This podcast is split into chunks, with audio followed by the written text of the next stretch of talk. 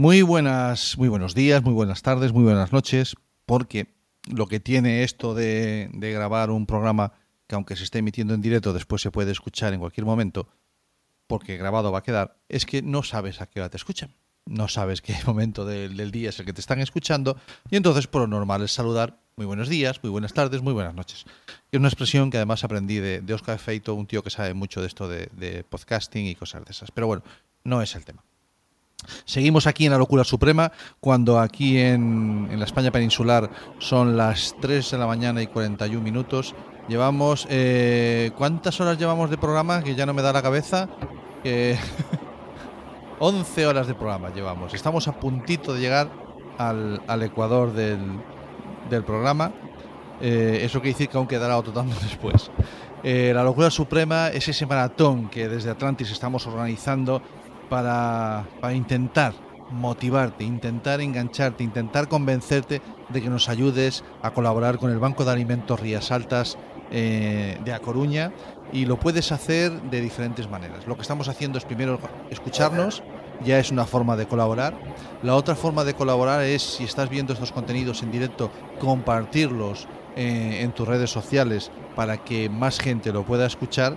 Y después, si además encima eh, puedes echar una manita eh, aportando eh, con algún aporte económico, pues oye, pues mira, fantástico, pues mejor que mejor y, y todos te lo, te lo, agradeceremos. ¿De qué manera puedes, hacer, puedes aportarlo? Mira, pues hemos establecido tres vías de aporte económico.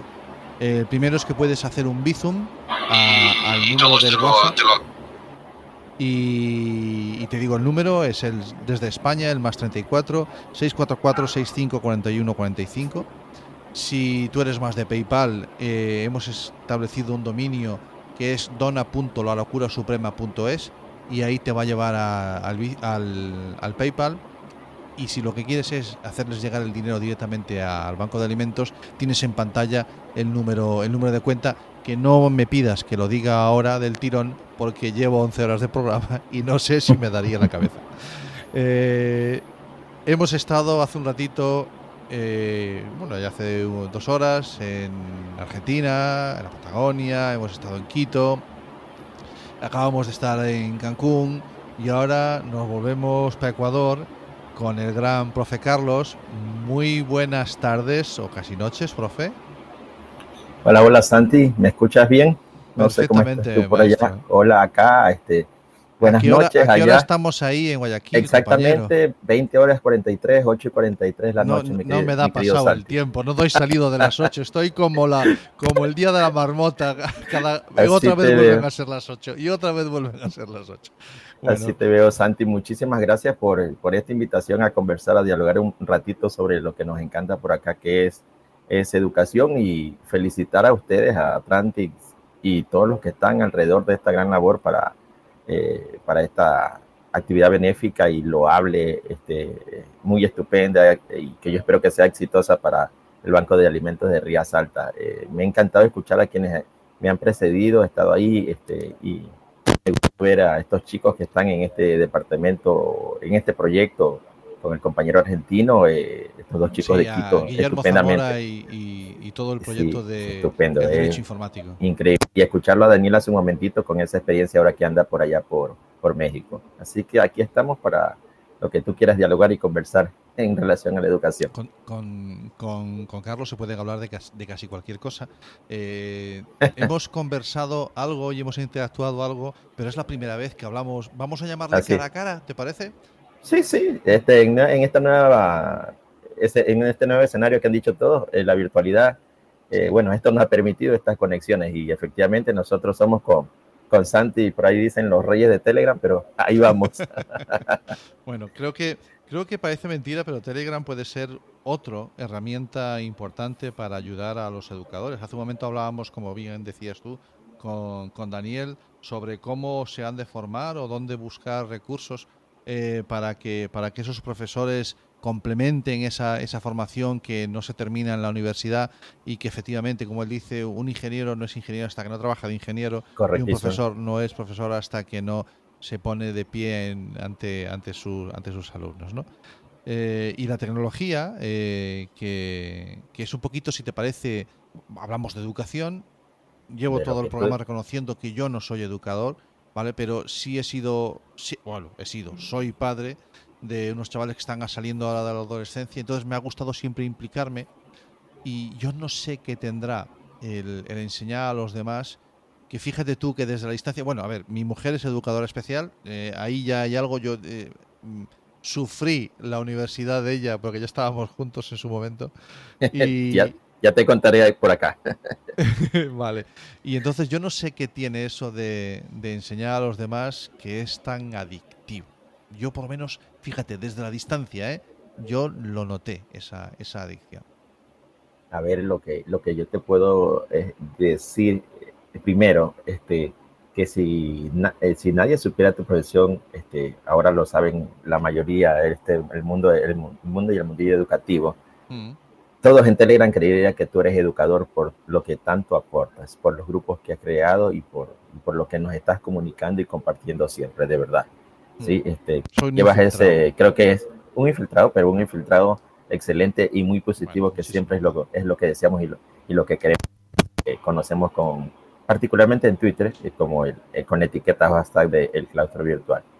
Yo te digo así rapidito que cuando yo estaba todavía en colegio, lo que ustedes llaman el tercero de eso, acá el décimo grado, 14 eh, años, eh, a nosotros nos, hacían una prueba vocacional para ver eh, el, en la secundaria y el bachillerato qué carrera queríamos seguir, o sea, qué, ya una especialización que ahora no la tenemos actualmente. Eh, y, lo, y dentro de las cosas que a mí me salieron era ser bibliotecario o ser profesor. Y yo quería ser a esa edad de 14, yo decía, yo quería ser profesor, pero profesor de secundaria. No voy a hacer aquí una aclaración y no porque le tenga miedo a primaria, sino que admiro muchísimo a, mis compañeros de primaria porque tienen desde el, infantil, acá le llamamos preescolar, porque tienen que ser creativos día a día para estar con, con, estos, con estos peques, con estas miniaturas que, que dan bastante trabajo y que uno se siente muy complacido. Entonces, me daban el paso porque mi colegio era un colegio público y me daban el paso para poder estudiar mi secundario, mi, mi bachillerato en una institución que acá le llamamos normal, que sirve para formar a profesores que van a, van a trabajar en la educación primaria. Pero yo, como quería tanto a mis compañeros y a mí, y no quería ser profesor de, educación primaria, terminé mi bachillerato en mi colegio y me fui a la Facultad de Filosofía de la Universidad Estatal de aquí, de mi ciudad de Guayaquil, y Universidad Pública. Me formé como profesor de secundaria y después licenciado en, en lengua, eh, en esa época eh, literatura, literatura castellana. Así es. El, y, y, de verdad, este, mi, mi familia nadie es profesor. Eh, acá mi esposa nos conocimos en el último año, en el quinto año de universidad. Por eso decía, ya te iba, ya te contaba, tú dices que tu, tu es docente. Acá nos conocimos en el quinto año, en el último año, y en ese año pues hicimos todo y, y, nos casamos después de, de haber terminado la, la carrera. Ya yo no trabajaba todavía en docencia, ella sí, desde los 18 años ha trabajado en el mundo de la educación, ahora está en la parte administrativa, pero después, después ya cuando me casé, dije, en este momento, estaba trabajando, dije, en nada relacionado a la educación, pero dije, en este momento tengo que dejar este trabajo y fui a probar a una institución privada donde, soy sincero, ganaba menos, ahí tú, tú dices lo de la educación, donde, donde ese amor ganaba menos que, Mm. que el trabajo que tenía en ese momento. Muchísimo menos fui a ganar en esa institución, pero quería, quería debutar, quería estar ahí, quería estar en el aula. Por eso coincidí con lo que Daniel dijo, no nos, no nos formamos, no, aprend, eh, no, no somos verdaderos profesores y maestros hasta cuando estamos y pisamos en el aula. Y a pesar de los años que uno puede tener en docencia, eh, tenemos que estar abiertos en la actualidad a, a, seguir aprendiendo. Yo voy para 26, 27 años creo de docencia, pero te lo Seguro que en estos últimos cuatro aprendido para los futuros docentes los que y para los que ya estamos desde hace muchos años, este, salgamos de esa zona de confort en la que repetimos día a día, mes a mes, año tras año, la misma temática, la misma planificación, los mismos contenidos. Eh, la educación como el mundo ha cambiado y mucho más en este prácticamente dos años de, de, virus, pandemia, confinamiento. Así que cuando tú te sales de la zona de confort, a pesar de tener muchísimos años en educación, no sabes cuán complacido uno se siente y, y, después poderlo conversar esto en, en, encuentros como este, ¿no? y, y, admirar a los profesores que vienen y que, y que cada día están aprendiendo. Por eso a mí me encanta Telegram porque hay mucha gente de experiencia en cada grupo, pero es fantástico cómo, cómo aportan, cómo comparten. Tú hablabas con Daniel y Daniel hablaba de, de los cursos del INTEF que yo conozco, de, de la corporación Espiral, este, donde está Ana Municio y, que tenemos esos contactos en, en grupos de Telegram. Pero la gente eh, de los grupos, por ejemplo, de la gente que crea con Genially, eh, eh, que tanto cuesta, porque uno se, uno se sienta, y correcto, una bestialidad en el buen, en la parte positiva de la palabra, sí, claro, pero tú, sentido de te das cuenta lo que hay ahí detrás. Así, pero cómo esa gente, te podría citar solo a uno y, ojalá que no se me resientan los, los demás cracks, Genially, Fernando Martí, pero Fernando lo que crea y cómo lo comparte, y, uno sabe que son tantas horas de estar sentado, de estar planificando, de estar armando, y Fernando y otros tipos más comparten que da miedo con qué, honestidad, sin cobrarte nada y sin decirte, utilízalo, y si puedo, envíame un mensaje directo por interno y yo te ayudo, o sea, más, que eso, así es, ¿no? Entonces, eh, eh, estar en el aula es, es, donde uno, uno vive, ¿no? Yo no me veo eh, eh, tras un escritorio en mis últimos años, yo me veo eh, que me pase cualquier cosa dentro del aula, si es posible. Efectivamente. Estamos hablando con, con Carlos que nos, nos, va, nos, va, a llevar el tema a la, a la, parte del uso de la tecnología, sí o sí, o sí por una sencilla razón, porque es que yo creo que ha sido un, fundamental la, claro, fundamental no lo quiero decir desde, desde el punto de vista de que fuera necesario, sino que el hecho de haber vivido esta pandemia ha hecho que todos los educadores os tengáis que poner las pilas, sobre todo en el uso de la, de la tecnología.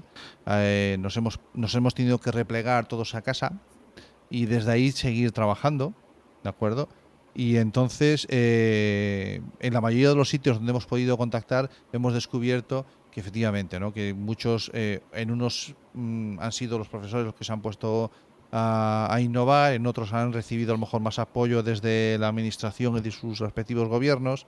Entonces, pues mm, la curiosidad me pica. Eh, eh, Ecuador es un, país en el que la administración os ha puesto las herramientas suficientes para poder hacer vuestro trabajo en esta época de pandemia. La respuesta lastimosamente es no. La respuesta lastimosamente es no. Fíjate, yo he trabajado en todos estos años que te decía eh, prácticamente en la educación eh, privada, la, eh, la, educación particular. Pero dentro de ese laxo tuve seis años trabajando en la institución donde mi esposa era secretaria casi desde lo que sé, los 18 años, una institución fiscal en una parte urbana eh, perdón, rural en esa época, actualmente ahora reconocida como urbana, cerca de donde yo, de donde vivimos actualmente, un colegio lindísimo, pero donde teníamos este 50, 60 alumnos eh, por aula mm, en los primeros, segundos, terceros de eso, donde una vez que terminaban los chicos el eh, había era el, lo que es primero y segundo de eso para ustedes, octavo y noveno grado acá, actualmente, era en la tarde, porque todos se ocupaban todas las aulas y a partir de los, del tercero de eso, el décimo grado, lo hacían en la mañana hasta el tercero de bachillerato, pero con un entorno muy complicado donde los, los niñitas, las niñitas que terminaban 12, 13, 14 años, prácticamente no seguían el siguiente año porque por su entorno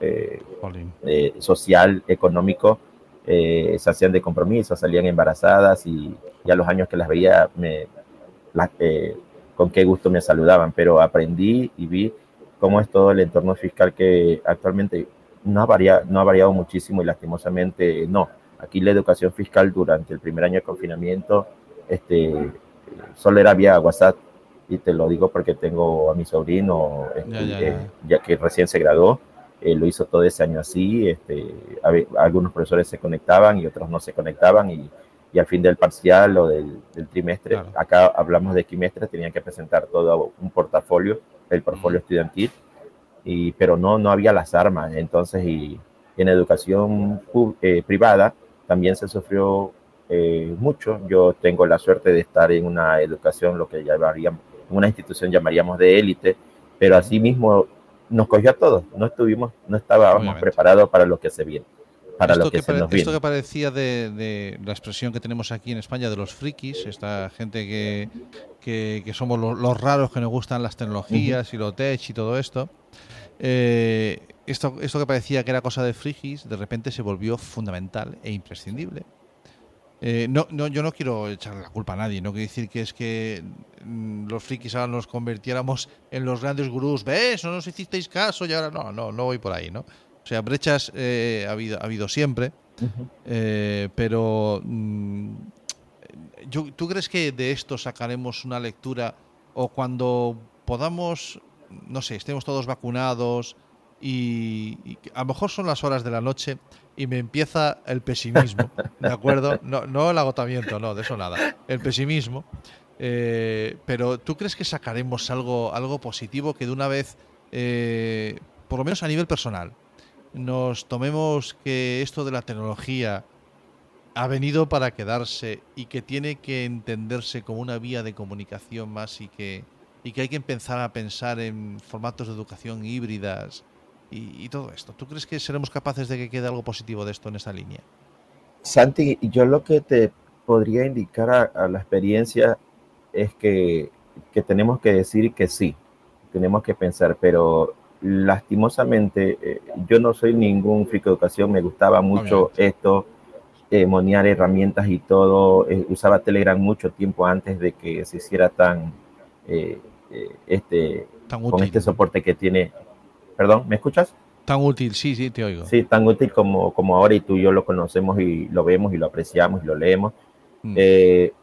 Y, pero sí te puedo decir que, que tenemos que pensar nosotros, los docentes, en nuestras instituciones fiscales, públicas, concertadas, como te le llaman, el, acá le llamamos fiscomisional, la que le Ujú. recibe parte de los de cuestiones, eh, aporta el gobierno y también de la parte Me- privada. dijiste. Fiscomisional. Es que llevo Fisco- unas horas aprendiendo Sí. palabras nuevas. Fiscomisional. Vale, ¿sí? O sea, recibe parte del fisco y también con tipo de emisión de, eh, se fuera, eh, o sea, dinero de instituciones privadas también, lo Vale. que, que es lo que ustedes le llaman la concertada, ¿no? Y la educación privada particular. Ujú. Pero lastimosamente parece que nuestros eh, mandos medios, hablo de los ministerios de educación o a los que les corresponde la, la parte de educación ¿no? de, cada, de cada gobierno en cada, en cada país, parece que no, no lo han analizado y no lo han visto así. Y seguimos con ciertas leyes y reglamentos que no están contemplando todo eso, que no están sentando el panorama. Aquí tenemos mucho, hablo de Ecuador y parte de Latinoamérica, tenemos muchos vacíos, tenemos mucha deficiencia tecnológica en cuanto y de infraestructura en las instituciones fiscales. Algunas particulares también me contaban ayer un compañero, Carlos, tuvi- tuvimos, eh, donde yo estaba, donde estaba mi esposa, tuvimos que, tuvieron que cerrar porque no daban, no daban abasto, no tuvieron los, eh, la infraestructura técnica, tecnológica suficiente para poder atender a los niños y los niños no se matricularon porque también como esto pe- pegó en, en todas las esferas, en el plano económico, los padres, las familias no tenían cómo pagar una mensualidad, una pensión, Vale. pero son esos mandos medios. Los profesores creo que ya lo tenemos claro y hemos comenzado a hacerle frente a partir de un desconocimiento, en muchos casos total. Yo te voy aquí a contar este, eh, que ante ese panorama que en Latinoamérica, a un, a un loco como tú, que está haciendo, que está haciendo esta locura suprema, está dando la cara de Atlantis en todo el día con tu hermano y todo ese equipazo que tienes hasta el día de mañana, ¿no es cierto? A un loco sí. como tú, compañero argentino, yo le digo mi sensei, un compañero eh, José Ontiveros, se le ocurrió pues reunirnos y tener un espacio de los sábados que le llamamos, ahora le llamamos conversatorio distendido. Sí. Los sábados comenzamos en la mañana, 10 de la mañana de Ecuador, 5 de la tarde de, de España sería, y comenzamos a hablar así distendido, o sea, no hay acartonamiento, no hay corbatas, no hay vestidos bonitos, sencillamente del tema que te plazca puedes sacar todo lo que te ha molestado la semana, todo lo que te ha tenido fastidiado, Bueno, puedes contar tus penas, eh, contar lo que ha pasado en tu familia, puedes llorar si deseas, puedes reír, divertirte y así nos invi- invitamos. Y ese espacio se ha convertido en un espacio necesario. Y hemos llegado, te, te soy sincero, en algún momento hemos llegado con compañeros de Perú, de Chile, Argentina, Ecuador, hemos, eh, eh, nos hemos quedado en un MIC un sábado distendido, cinco horas. Ese es nuestro récord bueno. actual, cinco horas, bueno. conversando de, de las cosas así de, de la semana sin necesidad de este, de pronto este, este formalismo que tenemos en los webinars y demás. Y así, bajo esa idea, surgió un grupo que ahora se denomina NRPA, nuestra red personal de aprendizaje guion Hispanoamérica, donde fue tanta la, ha sido tanta la acogida que nació como grupo de WhatsApp, lo tenemos un grupo casi familiar de más de 220 docentes actualmente de todas partes de Latinoamérica, incluidos Estados Unidos. Alguien decía, tenemos una compañera eh, eh, que es de Colombia, me parece, que trabaja en Alemania. Tenemos una compañera australiana que trabaja en Colombia, en el área de lengua extranjera. tenemos grandes amigos de, de, de, España que nos colaboran, eh, cracks, cracks españoles en diferentes herramientas, que han visto ese espíritu de, le, decimos la gran familia docente hispanoamericana. Y esa, y esa red, esa NRPA se trasladó a Telegram como RPA y tenemos un grupo de Telegram que ya supera que casi llega a 400 integrantes, donde ahí está abierto a todos y compartimos como lo hacemos en otros grupos. Pero se sintió esa necesidad. Y, y, al sentarnos así como tú y yo estamos ahora, en diferentes horarios, en diferentes horarios, ¿no es cierto? Dos horas de diferencia, una hora, tres horas, dos horas, una hora antes, dos horas antes, nos hemos visto, nos hemos dado cuenta que las necesidades educativas en Latinoamérica, las realidades son, son prácticamente las mismas.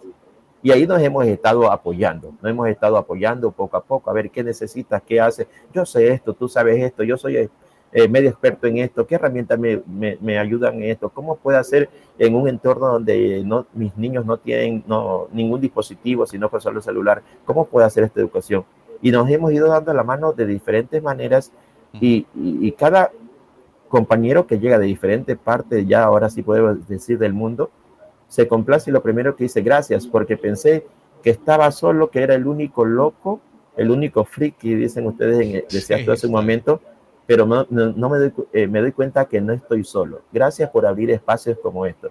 Y esa palabra para no, esa, esas palabras que no son nada económico, no representan nada monetario para nosotros, para nosotros, para José y para mí, porque yo secundé la idea, somos los fundadores de, de la NRPA, no se, se, ha acrecentado y tenemos amigos estupendos en diferentes partes del mundo, que cuando nos vemos los sábados en el distendido, prácticamente somos familia, sabemos qué problemas tuviste en la semana, sabemos qué problemas tienes con tu hijo, eh, nos hemos presentado a nuestras esposas, a nuestros esposos en la pantalla, somos familia. El día miércoles, perdón que me extienda Santi, el día miércoles, un compañero de, de México, Gerardo Navarrete, un, un, profesor universitario, pero que ha pasado por la primaria, secundaria, tiene un, un, un currículum, pero un tipo tan sencillo, tan humilde, es un, todo un maestro, tiene, podría decirte, tiene los mil y un títulos, pero es lo que uno quiere de docente, un tipo docente sencillo, humilde, que a más, a mayor experiencia, a mayor, a mayor conocimiento, más humilde debe ser el, el docente. Él no lo sabía, el miércoles fue su cumpleaños. La esposa, Laurita, que alguna vez nos presentó así en, en la pantalla, uh -huh. contactó a una compañera de Perú y le pidió que por favor a las 11 de la mañana de Ecuador, México, Colombia, eh, una de la tarde de Argentina, etcétera, eh, 6 de la tarde de España, porque se invitaron amigos españoles también, que nos conectáramos un ratito por un Zoom y le mandó. Y Florcita, la compañera de Perú, dice, profe Carlos, esto me llegó. Usted que tiene más contactos, replique, lo replicamos. Y estuvimos a las 11 de la mañana, nos conectamos el día miércoles, yo, eh, yo un espacio que tenía ahí entre mis clases, justo me coincidió, uh -huh. me conecté como 10 minutitos y se conectaron diferentes compañeros. Cuando Laurita dice, ahora sí lo voy a llamar, lo llamó y Gerardo se llevó una gran sorpresa. Y fíjate, dice, ¿y qué, qué me gustó de Laurita, de la esposa de Gerardo, eh, Santi? Que cuando escri le escribió a Flor le dijo, miren, el miércoles es el cumpleaños de Gerardo, pero anda alicaído por tantas cuestiones que están pasando acá. Él es de México, en México, Obviamente. ¿sí? Porque se, parece que se, es, lo de la variante Delta está manifestándose y, sí. y, están ellos a punto de iniciar el año lectivo la próxima semana, al igual claro. que ustedes el 1 de septiembre. Sí, dice, anda tanto alicaído, anda, dice, eh, desmotivado. Dice, quiero hacerle algo sorpresa, pero quiero invitarle a ustedes porque yo lo veo que cuando está con ustedes los días sábados en el distendido, él se alegra, él sonríe. Para nosotros eso fue más que suficiente para no decirle, no, Laurita, claro que vamos a estar, claro que vamos a hacer el esfuerzo para estar, porque necesitamos sentirnos acompañados este, sí. este, estos momentos son más, tienen que trascender más, más allá del aula. La educación, como yo decía, replicando en los grupos, esto que tú estás haciendo también es parte de, no, de, de, de nuestra labor como educadores, no solo la parte de usted. la educación tiene que salir también de las aulas y tiene que trascender. Y yo sé que en España y en Latinoamérica se están haciendo cuestiones espectaculares que no tienen que quedarse en silencio, sino que tienen que hacerse notar, Santi. Tenemos la posibilidad de comunicarlo, o sea, tenemos la oportunidad. Eh, hoy está este programa que se está haciendo, en, que estamos haciendo nosotros, la locura suprema, bueno, pues sí, se está transmitiendo en, en redes sociales, pero, pero lo pueden escuchar en audio en cualquier parte del mundo gracias a una radio comunitaria. Eh, una radio comunitaria que es una radio hecha por todos y para todos, eh, con todo el cariño del mundo. Eh, existen formas de comunicar. Entonces, si tú tienes algo que decir y, con eso que tienes que decir puedes ayudar a otra persona, ya no es que quieras, es que yo, Carlos, yo creo que estás obligado a hacerlo. ¿no? tengo la sensación de que es una responsabilidad social el hecho de, de, de dar ese paso. Y después, eh, fíjate tú, en mi, en mi soberbia, me voy a permitir hacerte una, una corrección algo, algo que dijiste ya, ya hace casi al principio de la conversación, ¿no? Nada, dilo, y que, Tiene, y que tiene que ver con esto, ¿no? las conversaciones mías son de muy de gallego y con, y con, y con muchas vueltas, como siempre. Eh, todo esto, toda esta formación, todo este contactar con los demás, tú hacías referencia antes y sobre todo a la hora de formarte que era eh, salir de la zona de confort. Yo creo que uno jamás puede salir de su zona de confort. Por más que lo intentes, es imposible que salgas de tu zona de confort. Tú lo que puedes hacer es ampliar tu zona de confort. Porque tú cuando estás... Yo, yo la zona de confort la veo como cuando estoy al borde de un abismo y te dicen, da, un salto de fe, avanza el pie, y avanzas el pie y el abismo se extiende, el abismo no, la superficie que, de pisar se extiende. Cada vez que tú intentas salir de tu zona de confort, tu zona de confort aumenta, entonces nunca sales de tu zona de confort. Lo que pasa es que lo que da es vértigo, eso sí, un poquito al principio, ¿no? Entonces, yo a los educadores, eh, yo por lo menos en España, había una expresión, recuerda que hace 40 años veníamos de una época muy oscura y muy negra, y, hace los profesores de aquella época, eh, aquí teníamos un dicho que es que pasas más hambre que un maestro de escuela. ¿De acuerdo? sí, ¿Vale? sí, sí. por acá también. No te, acá, y, no ha hecho falta dictadura, ¿no? Así es, así es. Si te quieres hacer rico, no seas docente. Eso es en todos lados. aquí pasas más hambre con maestro de escuela. entonces, eh, claro, el, yo, entiendo que el, que el educador eh, bueno, a día de hoy, pues al menos en España, tiene un sueldo normal, no vives, ¿no? También hay otra expresión que dices que es que el hambre llega a la puerta del maestro, pero no pasa para adentro, que es un poquito lo que hemos avanzado ahora, ¿no?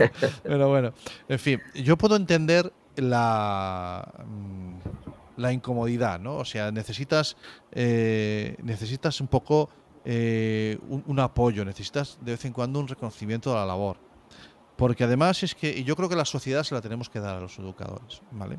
Yo soy funcionario, yo trabajo para el Estado eh, y yo cuando tengo la oportunidad de hablar con, los educadores, lo primero que hago es a, todos pedirles perdón porque he sido padre, he formado parte de las asociaciones de padres y por lo tanto le tengo que pedir perdón a los profesores porque alguna vez me, me habré acordado indebidamente de ellos. Me, explico. No ha sido el eh, único. no, seguramente que no. Pero mira, es que dentro de todos los mm, funcionarios públicos que interactúan con, los usuarios, con los ciudadanos, mira, tienen ustedes, pues, pues si quieren, los policías, por poner unos, que nosotros interactuamos con, los ciudadanos unas horas, ¿no? Imagínate incluso, bueno, te, te, piden por la calle una dirección, como llego aquí o allá, o te hacen una pregunta, o, les tomas una denuncia, o en todo caso, incluso cuando los detienes y les pones los grilletes y te los llevas para, para la comisaría, no interactúas con ellos más que unas horas. Eh, hay otros funcionarios, eh, otros servidores públicos, como pueden ser los sanitarios, ¿vale? Que ahora han demostrado que son gente que, que está ahí para dar el callo como cualquiera funcionario. Eh, pero esos con, nosotros, con los usuarios, interactúan no unas horas, unos días. Tú, ingresas, a tu médico lo ves habitualmente, a tu, ingresas en el hospital y puedes estar unos días, hombre, unas semanas, pero esa es la relación que tienes con el, con el ciudadano. Pero ojo a la relación que tiene un educador con los ciudadanos, ¿vale? Porque puede haber profesores y profesoras que cojan al niño en primero de primaria con seis años y a lo mejor le dan clase dos, años seguidos, o sea, están interactuando con, ese niño dos años seguidos y los otros cuatro más están por allí porque soy tutor tuyo, porque te doy alguna clase de música o sencillamente porque soy quien te vigila durante el patio de recreo. Y durante esos seis años interactúas con los padres. O sea, la relación con, el, con quien le presta el servicio a esos niños es de años. O sea, eh, el, yo creo que el desgaste emocional que eso puede suponer, porque yo no me acuerdo de la gente que he detenido, tampoco he detenido tanta, no, pero no me acuerdo, un policía no se acuerda de todas las denuncias que ha tomado, un médico no se acuerda de todos los pacientes que ha atendido, pero un profesor se acuerda de todos y cada uno de sus alumnos. Eso cuando eso, supone un desgaste emocional para mí que yo creo que eh, entiendo, y ahora voy cerrando el círculo, entiendo cuando eh, eh, estáis en esa actitud de, no, mira, es que a mí ya con más cosas nuevas no me vengas, ¿de acuerdo? Pero ¿qué pasa? Que llega la pandemia, llega esta situación nueva y ahora no, mira, campeón, es que ahora, ahora te tienes que poner las pilas, es que ahora es cuando tienes que innovar, es que ahora esto va a ser educación híbrida. Y yo, perdón, si, si yo, mm, explíqueme usted, claro. Entonces, ¿qué pasa? Que sale toda esa formación lateral salen, nos hablaba hace un momentito Daniel de los NOx y los MOX, que son una forma eh, muy interesante de adquirir conocimientos nuevos en todo esto de las herramientas TICS, pero ¿y para resolver un algo puntual? ¿A dónde acudo? Tras. Ahí está eh, las redes sociales. Esos que son los grandes demonios de esta sociedad actual, de repente se van a convertir, sobre todo en el ámbito educativo, de la solución, dónde acudir ese eh, a quién pedirle, que tú citabas antes, una ayuda, eh, ese resolver un problema puntual te lo permiten las redes sociales. Porque aunque parece mentira, hemos hablado un poquito de Telegram, que es un entorno en el que, bueno, puede ser más o menos selectivo con quién te relacionas, pero después tienes, tienes por ejemplo, Twitter, que ahí tú no siempre decides quién, quién interactúa contigo, pero sin embargo, para mí también tiene un poder eh, de ayuda al mundo educativo brutal. Si no tenemos ahí a, al hashtag claustro virtual que está constantemente generando contenidos de altísimo valor para un profesor. Mm, Santi, este. Dime. No, este, sobre eso, este, coincido, coincido contigo. Este, lo de lo último, ¿no? De Twitter porque yo sí te puedo decir que en Twitter he podido tener este, estos contactos como, como contigo eh, y solamente para, para citar una gran experiencia, cuando yo me actualmente yo soy embajador uno de los embajadores latinoamericanos de Genially. No domino la herramienta, lo mío es más por la cuestión de la difusión, pero me encanta y sé hacer buenos trabajos, no como los cracks, pero buenos trabajos. Pero pude hacer el contacto cuando ya se inició todo esto con los creadores del grupo de Telegram, que actualmente pasamos de 8000 maestros integrantes de todos los niveles, ¿sí? Flipeando con Geniali, eh, Adal Semper y, Jorge Q, el gran freaking en Twitter. Pero gracias a esa red, ustedes en España la manejan muy bien. Acá, en cambio, se maneja más WhatsApp, hay que decirlo, y Facebook, ¿sí? Pero poco a poco nuestra, nuestra red personal de aprendizaje hispanoamérica, hispanoamericana hemos ido llevando, inclusive a los grupos de educadores de Google, el, los GG, yo soy el líder del GG Guayaquil, no es, no es promoción, pero hemos ido llevando a los grupos de educadores Google a, Twitter para que se centren y, sigan a, a, estos grupos educativos, a estos profesores.